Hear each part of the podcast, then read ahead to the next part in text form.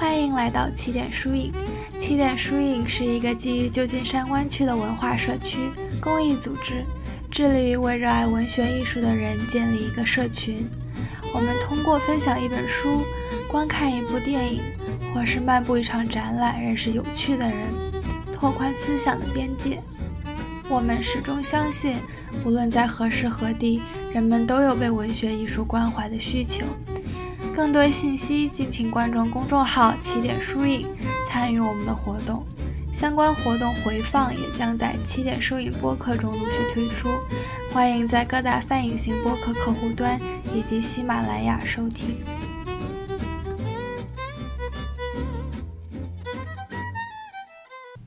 本次为诗词格律系列讲座的第二期，主讲人依然是就读于加州伯克利大学中文系的李斯特同学。本期我们将继续介绍诗词的格律以及平仄，具体我们将讲述古代汉语四个声调的区别，以及如何区分对仗和对偶，包括近体诗的平仄规律。古代汉语有四个声调：平声、上声、去声和入声。现代汉语有许多方言，比如说吴语、粤语、闽语和湘语，都还保存着这个四声。但是北方许多方言和西南方言里面，入声已经消失，成为新的四声，即阴平、阳平、上声和去声。比如说普通话就只有阴平、阳平、上声和去声这四个声调。这个是关于平上去入的一个小口诀。平声平道莫低昂，上声高呼用力强，去声分明哀远道，入声短促即收藏。那这四个口诀很好的概括了这四个声音不同的特点。那我现在想要多讲一下的就是入声，因为普通话里面入声已经被派为了平声、上声和去声这三个声调，所以就是入声在普通话里面已经不再出现了。那入声是什么？入声是发音短促，喉咙给阻塞了一下。一类是以色音收尾，另一类是以喉塞音收尾。在闽南语和粤语中，还完整的保留了这四种入声。那色音在发音时要先把喉咙阻塞一下，然后再送气爆破出声。在入声中，只有阻塞没有送气爆破的，叫做不完全爆破。在普通话中，入声已经消失了。原来发音不同、分属不同韵部的入声字，有的在今天读起来就完全一样。比如说“以”、“意”和“意”，在平水韵中分属入声四至、十三指、十四级的不同韵，但是在普通话读来就没有什么差别了。那因为我自己是只会普通话的，然后我又是北方人，然后所以。我自己读的诗词就是完全没有办法体现这个四声的区别，所以我在这里想给大家分享一个分春馆吟诵的，拿粤语吟诵的这一阙《蒋春林蒋露潭的渡江云》，然后大家可以听一下，就是这个是吕君凯先生吟诵的，可以听一下先生是怎么样念这个入声字的，比如说，呃，第三句。呃，花鸭冒檐香，那在普通话读起来，鸭这个字就是一个平声，但是它其实是一个入声字。然后可以听一下，就是在粤语中，就是在这些还保存了四声的方言中是怎么样发音。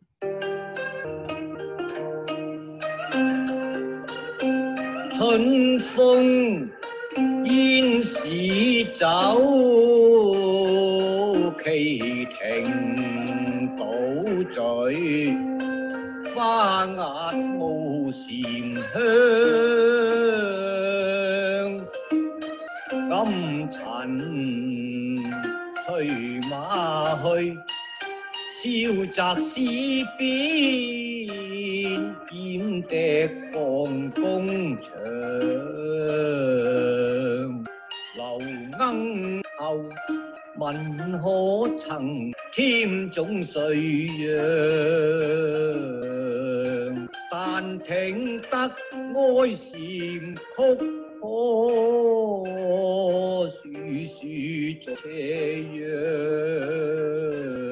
堪想秋生怀海相关下。分月一角沧桑，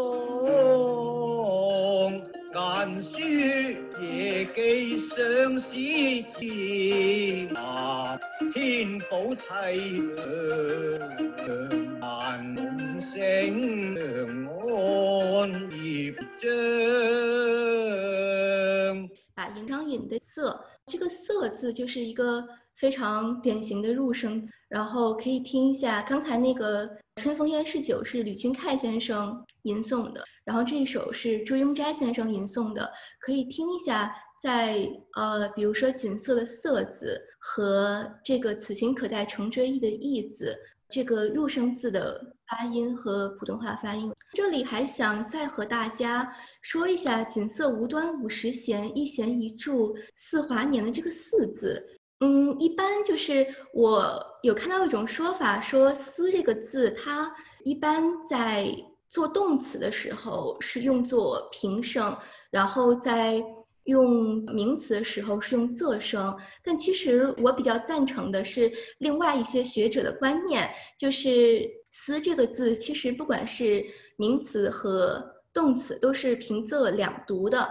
那在这里面，“思华年”这个“思”字，很显然它是一个名词，但是如果用作平声的话，“思华年”这个就是三平尾，是很明显不符合格律规范的。所以我认为在这里面还是。就应该读作去声，所以是个仄声。感失无端五十言，一言一处是华年，庄生晓梦迷蝴蝶，望帝春心。托杜鹃，沧海月明，珠有泪，蓝田日暖玉生烟，此情可待成追忆？只是当时已忘矣。到底平仄的对立，低调和长短调的对立。由于平赏群的发音特点，当不同声调的音节在诗句中有规则的交替或重复时，诗句就有了一种音韵美，会抑扬顿挫，朗朗上口，富有旋律感。所谓的平就是平声，仄声是赏去入三声。古入声字，郑州今大部分归阴平，少部分归阳平，重庆今归阳平。普通话分为归入阴平、阳平、赏声和去声四个声调，此现象称为入派三声。如何分派有若干规律可。然后给大家介绍一些是普通话里面入声字的规律。嗯，现在在普通话中，声母 b、的、g、j、之和 z 与全部韵母相拼的阳平声字都是古代的入声字。那发和 f 的全声调字都是古代的入声字。的、特、呢、了。z、c、s 拼 a 的全声调都是古入声字，但是它其实只有阳平和去声。卷舌音的声母 zh、ch、sh 和 r 拼 o 的全声调字都是古入声字。呃，我已经很久没有就是复习汉语拼音了，然后如果我汉语拼音发错了，然后请大家一定指正我。第五个就是波泼摸的特呢了和拼耶的全声调字都是古入声，但是爹这个字它除外。呢了基七西拼约的全声调字，除了瘸和靴外，都是古入声字。哥呵拼 a 的全声调字都是入声。我现在会给大家分别讲一下，就是我每个的意思都是什么，但是其实这个大家。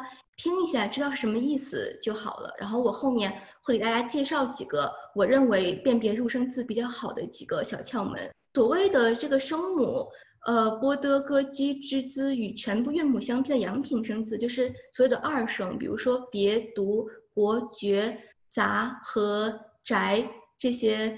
在现在读起来是平声字的，但是在古代应该是入声字，所以应该被归为仄声。然后发和 f 的全声调字都是古入声，比如说发发。德特呢了兹拼 i 的全声调字都是古字。那比如说的特，现在已经被分为去声，但是其实应该是古入声字。然后卷舌音字母 zh ch sh 拼窝的全声调字字。那比如说做、浊、绰、说、若这些，在古代都是入声。波泼摸的特呢了这些，比如说拼耶的全声调，别、灭、跌、贴、捏、裂这些，在现在可能被分为了平声、赏声和去声，但是在古代是入声。然后全声母拼约的全声调子，除了瘸和靴外，都是歌和兹拼 a 的全声调字，都是入声字。比如说给、黑和贼。呃，然后这些是另外的一个就是小 tip。然后如果是以 n 和 n 收尾的都不是入声字，然后以 er 呃收尾的都不是入声字，然后以呃 y 对，大家可以纠正我的汉语拼音的发音，然后以这个的收尾的全声调字都不是入声。说入声字的主要原因是因为。呃，入声字在古代是仄声字，但是在现在就是用普通话来发音的话，很多入声字都归入了平声。那在写格律诗时，平仄是不可以混淆的，所以就这些归入平声的常用入声字比较重要。大家可以看一下，这个是嗯，我总结出来的每个入声字的韵部的归于平声的常用字。嗯，比如说乌、竹、福。然后俗足竹，嗯，觉浊浊出时急，然后发呼哭这些，我们现在用普通话读，然后很明显就是一声二声是应该归入平声的，但是其实在古代它是一个仄声字，就是个入声字，所以在写诗的时候，如果大家不是母语，或者是说平常比较呃熟悉说的那种呃方言。已经没有入声字的话，最好还是记一下，这样在写诗的时候方便。然后这是七和到十三直总结出来的入，大家也可以想一下，就是比如说看到这些入声字，有没有自己背的一个诗词里面是包括这些入声字的？然后这样子，嗯，会比较容易记。然后这个是十四集、十五、十六页和恰里面的呃比较经典的入声归于平。然后这个就是一些记入声字的小技巧。那这个小技巧其实可能也不算技巧吧，但是通过背诗词来记常用的入声字会比较方便。那按格律应该是仄声的地方，如果出现了普通话读平声的字，说明这个字在中古时期很可能是入声。还有一个就是背诵押入声韵的诗歌来记忆入声字。那既然这个诗歌是押入声韵的，那很明显它，嗯，所有在韵脚上的字都应该是入声。嗯，斯特现在在 chat 里面有两个问题。第一个问题是，呃，有一个同学问说，这个 PPT 会在可以在哪里下载？啊，PPT 的话，呃，因为涉及到我自己的版权问题，所以我是呃不太想整个 PPT 分享出来，但是欢迎大家截图，是这样子。然后，呃，请问什么是入声字？对入声字，我刚才有讲过，就是。呃，入声词它就是古代的，呃，就是古代有四声，就四个声调：平平声、上声、去声和入声。那入声就是一个声调。那因为现在在普通话里它是没有了，所以讲起来比较麻烦。那入声字就是一个短促的爆破音的字。然后我刚才也分享了一首，就是分享分享了两首，嗯，用粤语吟诵的。一首诗和一首词，然后会比较好的体现了这个入声字的发音。然后如果没有听到的话，可能会在这个就是之后的录音里面分享，我就不再回去重新放了。如果一会儿我讲完之后还有时间的话，也可以就是再重新放一下，让大家可以嗯呃。然后《假声》这首诗是我想给大家分享的，就是。呃，在格律中应该按照应该是仄声的字，然后在普通话里面读出来是平声，那这个时候大家就要注意了。我想讲这首诗，是因为这首诗是我自己学诗的时候第一个，就它是第一个让我意识到入声字这个存在的诗词。就是我记得我嗯读贾生这首诗的时候，是我听就是播音员朗诵的这首诗。然后我当时就会觉得说，宣室求贤访逐臣，贾生才调更无伦。可怜夜半虚前席，不问苍生问鬼神。那这个“席”字，如果改成坐的话，我自己当时觉得说好像会比较舒服，因为可怜夜半虚前坐，不问苍生问鬼神，就没有虚前行那种突兀感。但是我当时不知道为什么，然后等到我自己后来自学了诗词格律之后，才意识到说可怜夜半虚前席这个席字，它是一个入声字，就是在古代。应该是归为仄声，但是现在用普通话读出来它是平声，所以放在这里可能听起来没有像一个就是在普通话里读出来的一个仄声字那么有韵律感。然后这个是李白的《送友人》：青山横北郭，白水绕东城。此地一为别，孤蓬万里征。浮云游子意，落日故人情。回首自兹去，萧萧斑马鸣。那我把入声字标了红色。但是很明显的，如果用普通话读“青山横北郭”和“此地一为别”，“郭”和“别”在普通话里面都是平声的，但是它放在两个需要用仄声字的这个位置上，所以那这样子就可以很明显的意识到，说这两个字在古代应该是仄声，就是入声。第三首是呃辛弃疾的《贺新郎赋琵琶》，这首诗它是以。就是我刚才说的，它是以入声韵为韵脚的，嗯，那背这样的诗或背这样的词，就可以大家可以意识到说，它每一个在韵脚上的字都是入声字。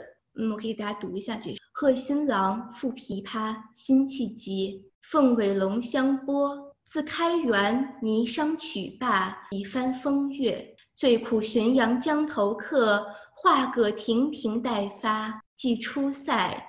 黄云堆，马上离愁三万里。望朝阳宫殿孤鸿没，闲结语恨难说。辽阳一时阴沉绝，锁窗寒，青龙漫年泪珠盈睫。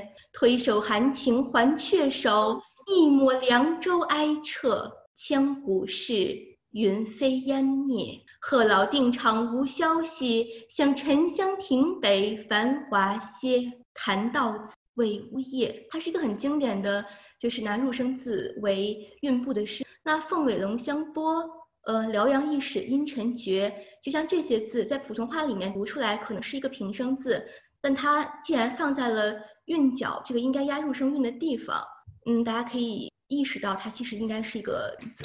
这个是辛弃疾的另外一首呃押入声韵的《贺新郎》。然后我非常喜欢辛弃疾的这两首《贺新郎》，所以就想在这里面一起分享给大家。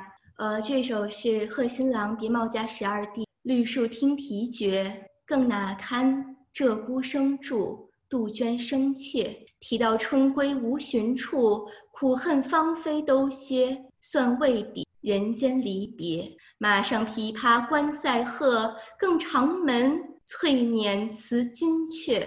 看雁雁送归，将军百战声名裂，向河梁回头万里，故人长绝。一水潇潇西风冷，满座衣冠似雪。正壮士悲歌未成，啼鸟还知如许恨。料不提清泪，长啼血。谁共醉明月？这首诗也是“绿树听啼绝”的“绝”，苦恨芳菲都歇的“歇”和人间离别的“别”。那在普通话里面读都是个平声，但它其实也是古代的入声。然后这首是杜甫的《哀江头》，然后《哀江头》它也是从头到尾都是押入声韵的。然后它虽然这些入声韵不在一个韵部，但是它们。都是归为古代的仄声，嗯，大家可以，我可以读一下，让大家体会一下。当然，我读的也就是用普通话来读。嗯，哀江头，杜甫。少陵野老吞声，春日前行举江去。江头宫殿锁千门，细柳新蒲为谁绿？一稀泥惊下南苑，院中万物生颜色。朝阳殿里第一人，同辇随君侍君侧。辇前才人带弓箭。白马绝孽黄金勒，翻身向天仰射云，一箭正坠双飞翼。明眸皓齿今何在？血污游魂归不得。情尾东流降隔深，去住彼此无消息。人生有情泪沾衣，江水江花几中。黄昏胡骑尘满城，欲往城南望城北。对，应该是城。然后江水江花起中集，这个集字在呃现在读也是个平声字，但入声给大家好。然后是对仗，呃，先给大家介绍一下，呃，所谓的连，我们一般就是在呃近体诗中说的，或者是在古体诗、近体诗中说的连，嗯，是两句。那首联是第一句，就是前两句，然后颔联就是次联是下两句，颈联是呃第六句、第五句和第六句，然后尾联就是末联是最后两句。所谓的上联和下联也叫出句和对句，就是在一联中的上句和下句。然后这个是呃李商隐的这首《安定城楼》，那首联就是前两句，像我标的，然后颔联是后两句。颈联是嗯之后两句，尾联是最后两句。颔联和颈联是一般在古体诗啊，一般在近体诗中需要对仗。呃，在这一联中，上句也叫出句，下句也叫对句。永忆江湖归白发是出句，欲回天地入扁舟是对句。那我这里既然说到了出和对的概念，就要说到对仗。对偶和对仗是中国文学的一大特色。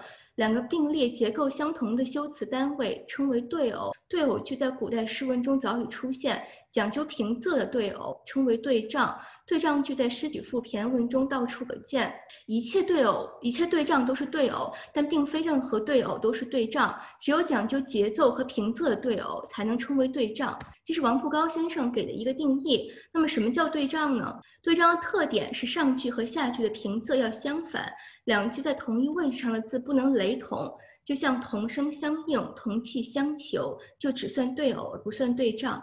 对仗的基本要求是。字数和句数要相等，平仄相对，上联以仄声收尾，下联要以平声收尾，意思相对或相反。出句和对句的字不得重复。总结出来是这样几个要求，嗯，一般都是字数相等，词类相当，结构相应，节奏相同，平仄相谐，意义相关的两个句子叫做对仗。然后给大家看一下，就是非常典型的。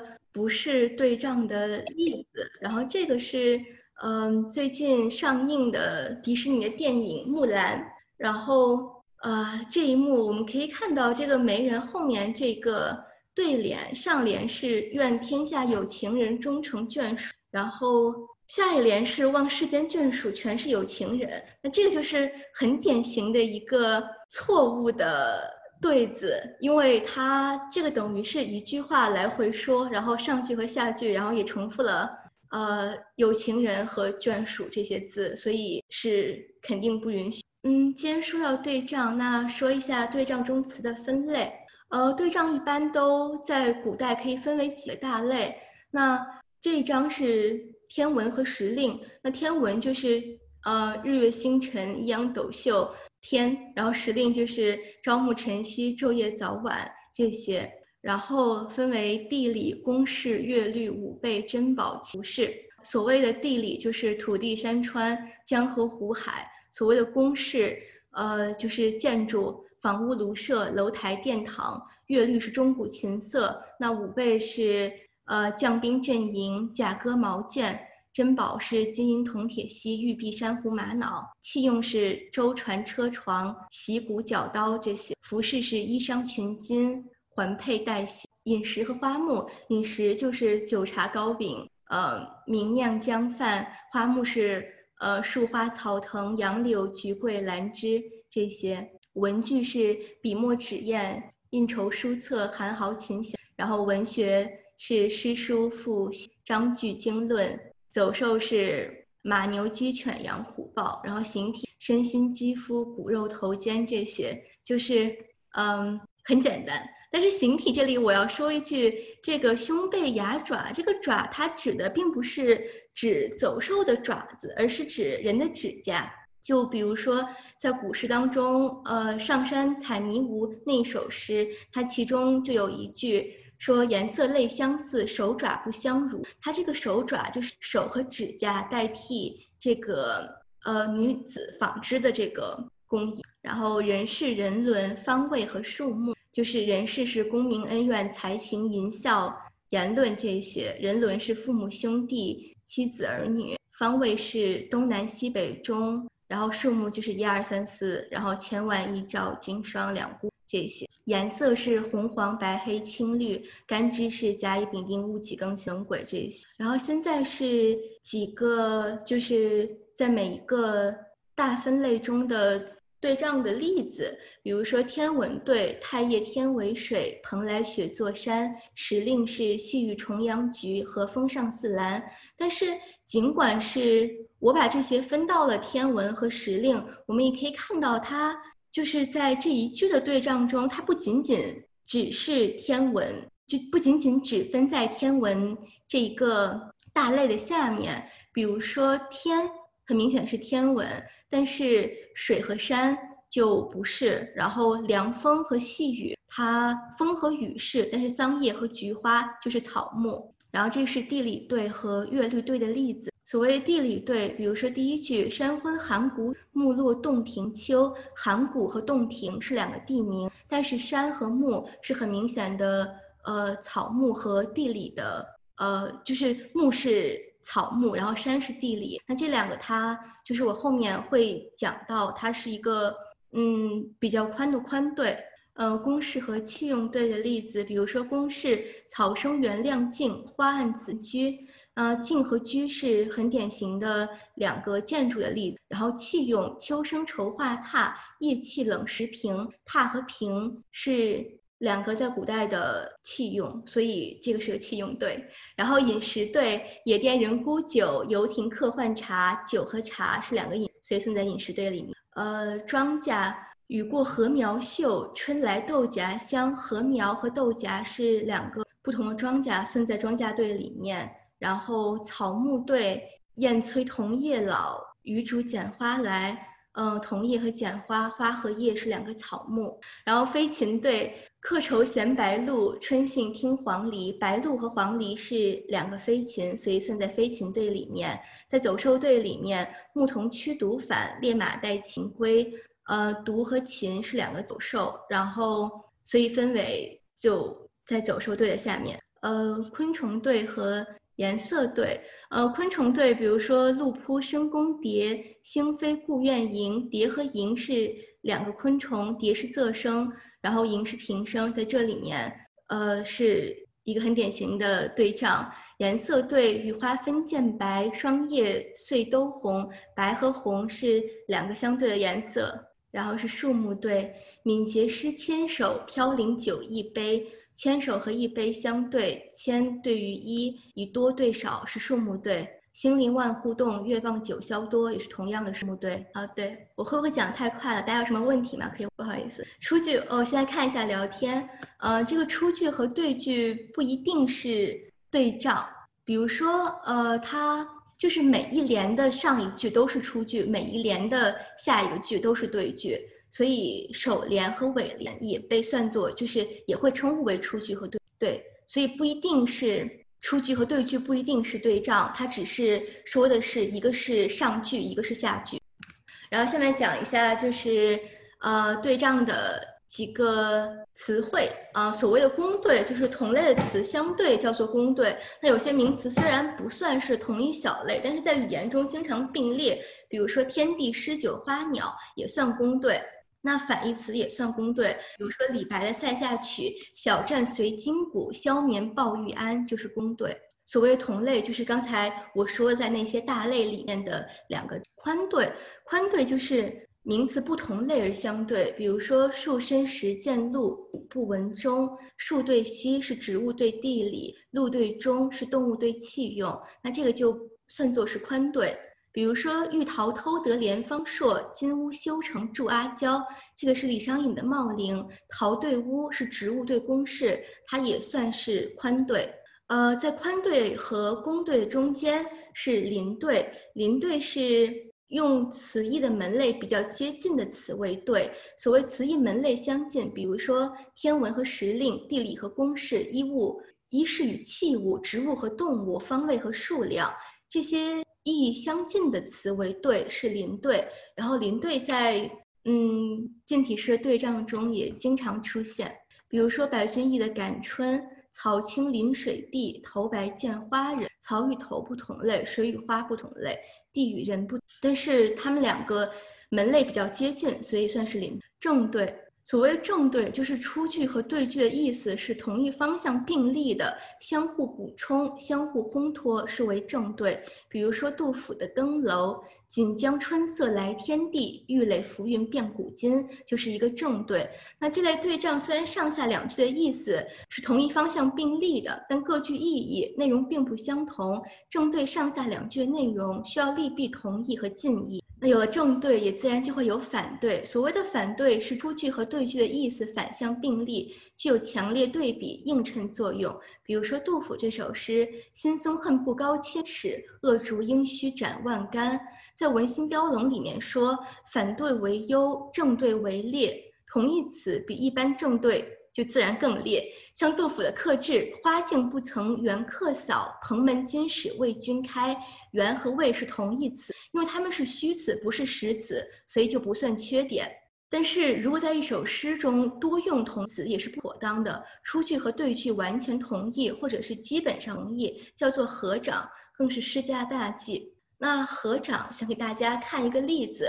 所谓的合掌，就是出句和对句的意思相同。那我放了一首我自己一开始学诗的时候，也不是一开始学诗，就是嗯，我在写诗过程中犯的一个合掌的例子。因为就是这种例子用别人的诗词不太好，大家可以看一下这首诗是我给一个就是来美国的，在他的大好年华放弃了他自己的，也不是放弃，就是因为一些原因他。在国内放弃了自己的京剧事业，然后来到美国的一位京剧演员写的。那我这个颔联是“与郎曾赋肝肠断，贺老已弹涕泪多”。与郎和贺老是庾信和贺怀之的两个典故。但我虽然用了两个典故，但是上句和下句很明显是一个意思。肝肠断和涕泪多是一样的，都是嗯很惨很难过。曾赋和已弹。也是没有，基本没有任何的区别，所以这个就是合掌。那大家在写这种律诗的时候，在对仗的时候就一定要注意，最好不要犯这种上句和下句说同样的东西的。呃，然后是借对，呃，所谓的借对就是一个词有两个意义，诗人在诗中用的是假意，但是同时借用它的意来与另外一个词相对为对仗。比如说杜甫的“行礼焉无咎，朱毛问老翁”，行礼的礼并不是桃李的李，但是诗人借用桃李的李的意义与毛字来做对仗。比如说杜甫的《曲江》，“九寨寻常行处有，人生七十古来稀”，古代八尺为寻，两寻为长，所以用寻常来借对数目字七十。有的时候借对不是借意义，而是借声音。这种情况多见于颜色对，比如说借蓝子蓝为蓝色的蓝，借皇上的黄为黄色的黄，呃，借仓姑的仓为苍翠的苍，借珠宝的珠为呃朱砂的朱。比如说杜甫的恨别，思家步月清宵立，异地看云白日眠，就是这个呃三点水的这个清来对白。比如说这个东郭沧江河，西山白雪高，它是以这个沧波的沧来对白色的白。嗯，还有一个是句中自对，在《容斋序笔》中，呃，曾就这个作者说到，唐人诗文或于一句中自成对偶，谓之当句对。唐王勃《宴滕王阁序》一篇皆然。未若金三江带五湖，控蛮荆引瓯越，龙光牛斗，徐如陈蕃，腾蛟起凤，紫殿青霜，鹤汀凫渚，桂殿兰宫，钟鸣鼎之家，青雀黄龙之主，落霞孤鹜，秋水长天，天高地迥，兴尽悲来，宇宙盈虚，秋虚已矣之词是也。所谓的句中自对，就像《容斋序笔》中说的，是在这。本句当中自成对偶，比如说唐王勃这篇《滕王阁序》，金三江而带五湖，控蛮荆而引瓯越，它是两个句子，但是在本句中，金三江带五湖，金三江和带五湖相对，而在下一个句子中，控蛮荆和引瓯越也在本句中相对，这个就叫做句中自对。呃，这个是诗词中几个句中自对的例子，比如说李商隐这首“座中醉客言醒客，江上晴云杂雨云”，醉客和醒客，晴云和雨云就是句中自对。比如说李白“云想衣裳花想容，春风拂槛露华浓”，这个“云想衣裳”和“花想容”也是句中自对。杜牧的这首“青山隐隐水迢迢，秋尽江南草未凋”。青山隐隐和水迢迢也是句中自对。那刚才我说过，如果对仗时出句和对句不可以有同字，但是在句中自对中就不用避同字。比如说青山隐隐，山隐隐和水迢迢，隐隐和迢迢是同字，但是因为是句中自对，所以不流水对。所谓的流水对，是在对仗中一般平行的两句话各有独立性。但流水对是把一句话分成两句话，其实这十个字或者十四个字是一个整体，出句独立起来没有意，或者是意义不全。比如说“元稹遣悲怀”这一句，“惟将中夜长开眼，报答平生未展眉”，它就是把一句话分成两句话来说，出句独立起来，“惟将中夜长开眼”，如果没有对句，“报答平生未展眉”，它意义不全。因为只有中夜常开眼，才能报答平生未展，所以这就是一个流。呃，刚才讲了这个对仗，现在讲一下，就是在律诗中应用对仗的规律。律诗的对仗是颔联和颈联一般要对仗，那它至少要有一联对仗，至多有四联对仗。如果是前三联对仗的情况，首句往往不用韵。我之后会给大家看几个例子，比如说杜甫这首《天末怀李白》：凉风起天末，君子意如何？鸿雁几时到？江湖秋水多。文章曾命达，魑魅行过。应共冤魂无诗赠汨罗。它是只有颈联对仗。文章曾命达和魑魅行过是这首诗中唯一一个对仗，唯一一个对仗的联。然后是李白的《渡荆门送别》：渡远荆门外，来从楚国游。山随平野尽，江入大荒流。月下飞天镜，云生结海楼。仍怜故乡水，万里送行舟。那这个就是律诗最基本，也就是正格的那个格式，就是第二联和第三联，颔联和颈联是对仗的。山随平野尽。江入大荒流，月下飞天镜和云生结海楼是两个对的非常好的对子。呃，现在是呃首联、颔联和颈联三联对仗的例子。我选了王维的《汉江临眺》：楚塞三湘接，荆门九派通。江流天地外，山色有无中。俊逸浮浅浦，波澜动远空。襄阳好风日，留醉与山翁。那我之后会。在讲到诗词格律的时候，在之后我会讲到它首句的最后一个字可以押韵，也可以不押韵。但是如果前三联都对仗的话，第一句一般是不押韵的。比如说“楚塞三湘接”的“接”，它就是一个入声字，是归仄声，它是不押韵的。然后这首是岑参的四联都对的例子。然后我讲一下。在七律当中的对仗，这首是《黄鹤楼》。呃，崔颢这首诗其实它有很多争议，因为有人说崔颢的这首《黄鹤楼》并不能算一个非常典型的律诗，但是我把它也放在这里，是因为它的第三联真的非常好的体现了这个一联对仗。这首诗是“昔人已乘黄鹤去，此地空余黄鹤楼。黄鹤一去不复返，白云千载空悠悠。晴川历历汉阳树，芳草萋萋鹦鹉洲。日暮乡关何处是？烟波江上使人愁。”那它的第二联“黄鹤一去，白云千载”很明显，它不复返和空悠悠是不对仗的，但是。第三联“晴川历历，芳草萋萋，汉阳树”和鹦鹉洲对就非常好。然后是两联对仗的例子，也是律诗最标准的一个格式。我用的是杜甫《咏怀古迹》的这个例子：“群山万壑赴荆门，生长明妃尚有村。一去紫台连朔漠，独留青冢向黄昏。画图省时春风面。”环佩空归夜月魂，千载琵琶作胡语。分明怨恨举中轮，一去紫台和独留青冢，连朔漠和向黄昏，对仗的非常工整。画图省时环佩空归，春风面和夜月魂对仗的也非常工整。那我在讲对仗的时候，选了非常多杜甫诗，也像我上次说的，我是非常推荐大家在写律诗时学杜甫来入门的。这两联对真的，然后是三联相对的。是选了杜甫的《隔夜》作为例子，首联“岁暮阴阳催短景”的景，也是作为如果三联相对的话，首联仄声它是不入韵的。“岁暮阴阳催短景，天涯霜雪霁寒宵。五更鼓角声悲壮，三峡星河影动摇。野哭千家闻战伐，遗歌数处起渔樵。卧龙跃马终黄土。”人事因书漫寂寥，呃，一般是尾联不对仗，以便于结束。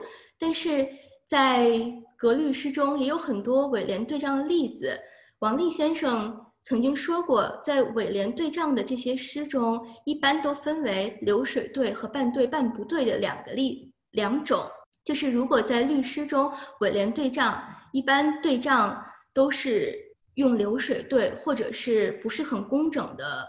对仗半对半不对，以保存这个诗词的余味。因为如果在尾联对仗的话，我们都知道对仗它其实是一个非常工整的这么一个格式。如果在尾联对仗的话，很容易就限制了这个诗词的余味。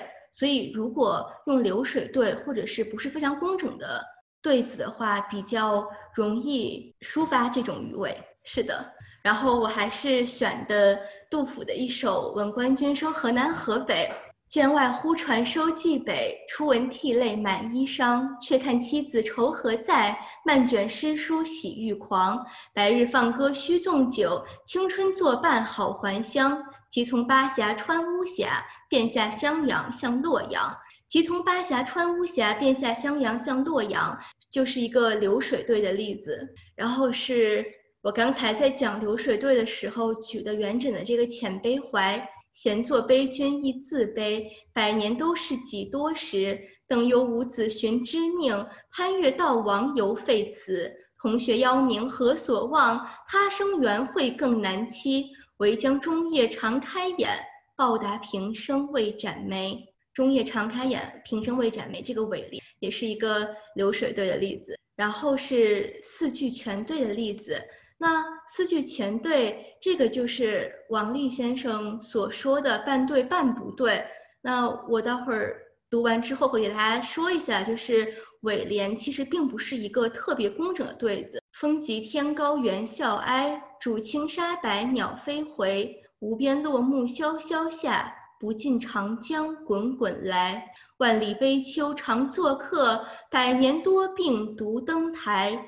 艰难苦恨繁霜鬓，潦倒新停浊酒杯。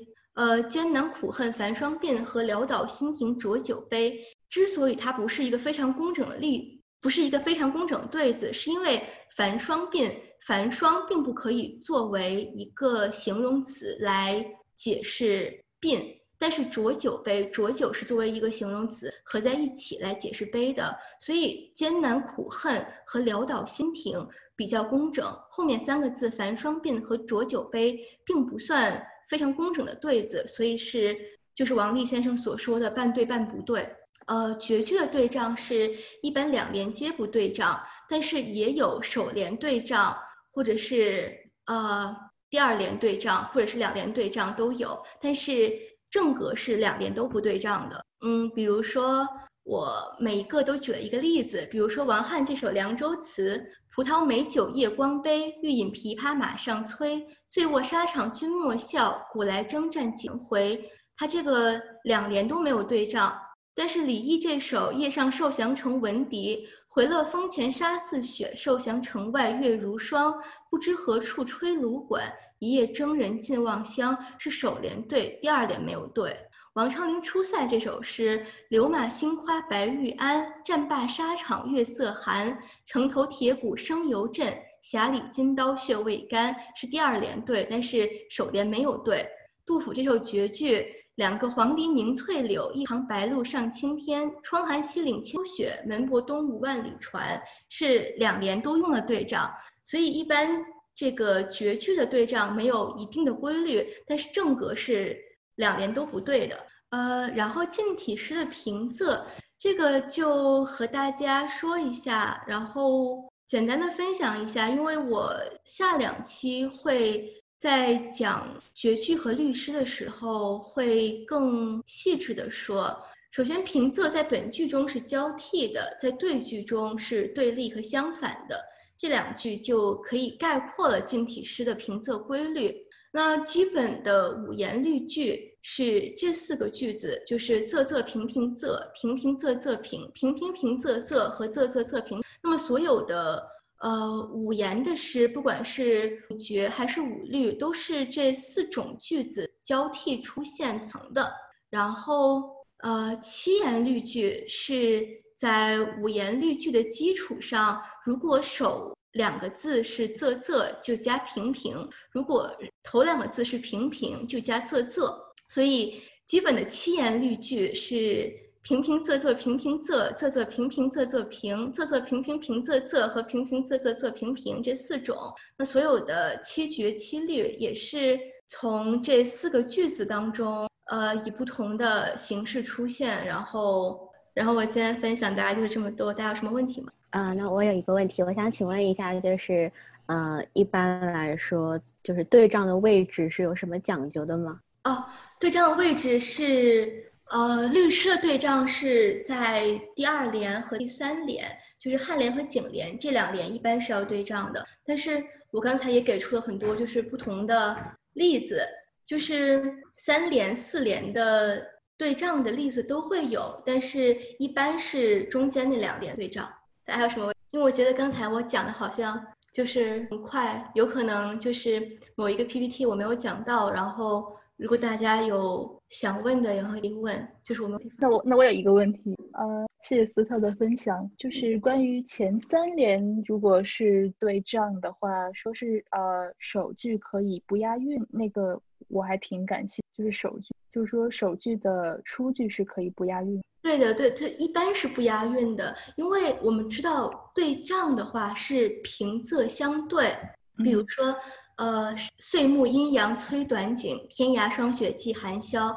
那既然是平仄相对，如果是押韵的话，就意味着在这个韵脚上一定要是一个平声字，那它就不符合对仗的就是规律了。所以它这就是为什么它一般如果是前三联都对仗的话，第一联它是不押韵的。我讲，我好像有点绕，我再想一下，就是嗯，我来再分享一下我这个。没错，不能合掌，就是因为诗歌很本身就很短，然后意思不要重复，而且合掌它会呃很臃肿，就是比如说我们这一共就只有这么八句话，这四联，那如果有一联说了同样的意思，它就会让这一个意思在这一首诗中的比重占得非常大，它就会显得整个诗不和谐。然后我在屏幕分享一下。首先，杜甫这首《隔夜》它是很经典的三联都对仗的这么一个例子。那所谓的首联不押韵，是指岁暮阴阳催短景，景这个字是不押韵的。因为比如说“天涯霜雪霁寒宵”，“三峡星河影动摇”，“逍遥桥”和“辽”这个是在同一韵部，但是“景”它是一个仄声字，它是。不押韵的，之所以它首句不押韵，是因为它是一个对仗，一个仄声字需要对一个平声字，如果它押韵了，就一定要是一个平声字了，因为就只有平声韵才可以用在这个格律诗当中。我明白了，就是就这个还是嗯，如果是绝句的话，就是是呃第一联的。出句一定是仄声，呃，就是一定是仄吗？嗯，我就是想，比如说这个首就是这一首“葡萄美酒夜光杯，玉饮平”，那杯就押韵是这。但是比如说，如果你要是首句要呃对仗的话，那回了风前沙寺，因为雪和霜要对仗，所以雪就肯定不能押韵了，因为押韵它就要是平声，但是就和这个霜对不上。嗯，没事，希望可以帮，希望我讲清楚，清楚，谢谢。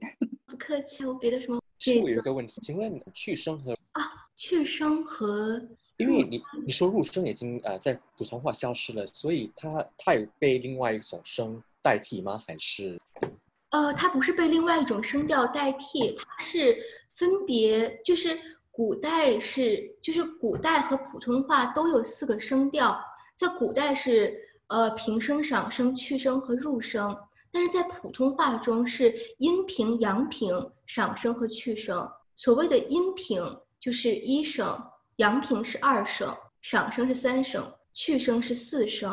哦了解？OK，Yeah，谢谢。对对，它只是把平声给拆成了两个声调，但是入声字它其实是分别归在这三个不同的这个声音里面去的。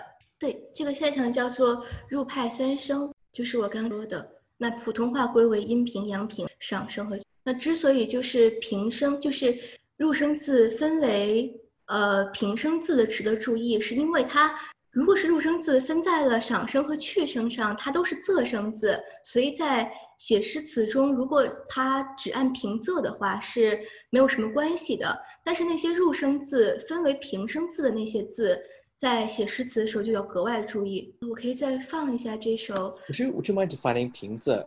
平仄是什么？呃呃，所谓的平仄就是高低调和长短调的对立。OK 就是两种呃两种声音吧，对，就是高低调和长短调对立。平就是呃比较悠扬绵长的声音，然后仄就是比较短的声，对。然后古代人分为这，就是古代人把这些字分为这两种声音，就是因为在就是平仄交替的时候，会让这首诗能更好的展现它的音韵美。谢谢。没事，然后大家想再听一下这个呃吕金凯先生和这个居庸斋先生吟诵的嘛，这样可能会对理解四声比较有帮助嗯，好的，可以。的。对不起，我还有多一个很快的问题，就是平仄它的那个平跟平声是有关系吗？还是是我们是讲不同的东西有关系，呃，？OK，对对对，就是呃平仄平就是平声，仄是赏去入三声，OK，对了解。OK，所以平声是第一声吗？对不对？平声是是普你是问的普通话吗？对，普通话，普通话，对普。通话是一声和二声，阴平和阳平。就是在普通话中，平声是分为了阴平和阳平，就分为了一声和二声。然后三声和四声是赏声和去声，嗯然，后了解。字就分别归三个不同生字里面。对，所以所以这有三个声，但是入声已经消失，在普通话消失了哦，了解。OK，谢谢。这样子不用写。呃，听一下还保留了这个入声字的粤语的音。我真的很喜欢这一首。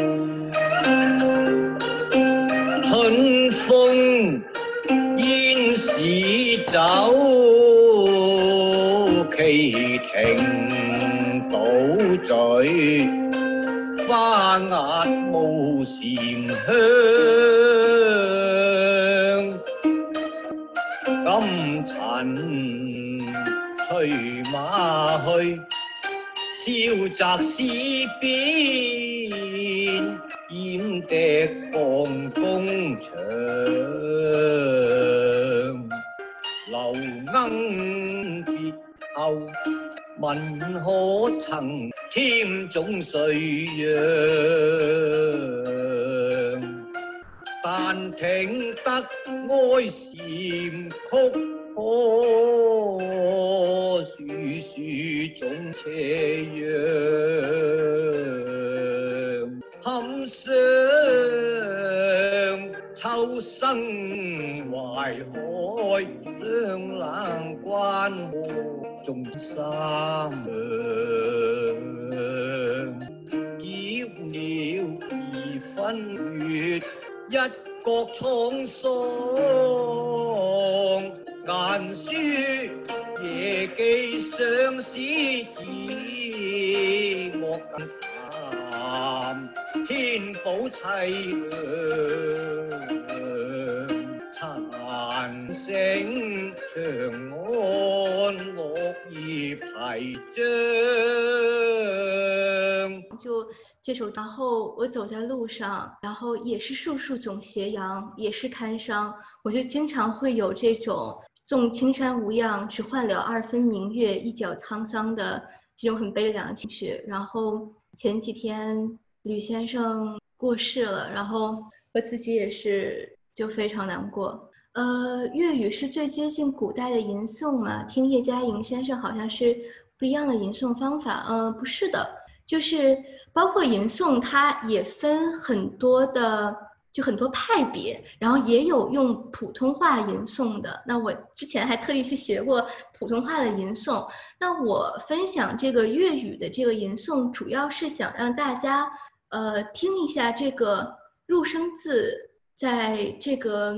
粤语中这个发音的方式，然后不一定是粤语是最接近古代的吟诵，是这样子。而且，呃，各地方言不同，然后吟诵的嗯方法也不。听入声字总想起南京话，对，南方的方言很多就还保留这种入声，包括闽南语，然后也会保留的。然后看霹雳呃布袋戏、金刚布袋戏也可以。就感受到这种入声字的发音。还有什么别的问题吗？好的，那没有问题的话，那就今天的分享。要不要讲一下下一次的讲讲讲什么？好，下一次我会专门开一讲来讲绝句，然后在之后会再开一讲讲律诗。对，所以就下一次专门讲五绝和七绝。我想想看啊，是先讲五言还是？嗯，绝句和律诗，对，是先讲下一次讲绝句，然后再下一次讲律诗，所以下一次是讲五绝和七绝，再下一次是讲五律和七律，然后最后一次讲这个平仄的变革，然后诗词的变革，就熬就孤品那些。对，然后我们有一个是这一个活动的微信群，如果大家还没有加的，对，可可以，我也不知道有什么办法可以分享在这个里面。嗯，应应该大家都有在那个群里面吧？对，我们如果有什么，比如说我们的链接会有更新的话，我们就只能更新在微信群里，比较方便联系。好像没有呢，好像没有。嗯，好的，嗯，那就这样，大家来听。然后抱歉，我的中途的设备可能出现了一些故障，然后对，很感谢大家的包容。那就这样，今天谢谢大家，我们就到这里啦，谢谢你来听。好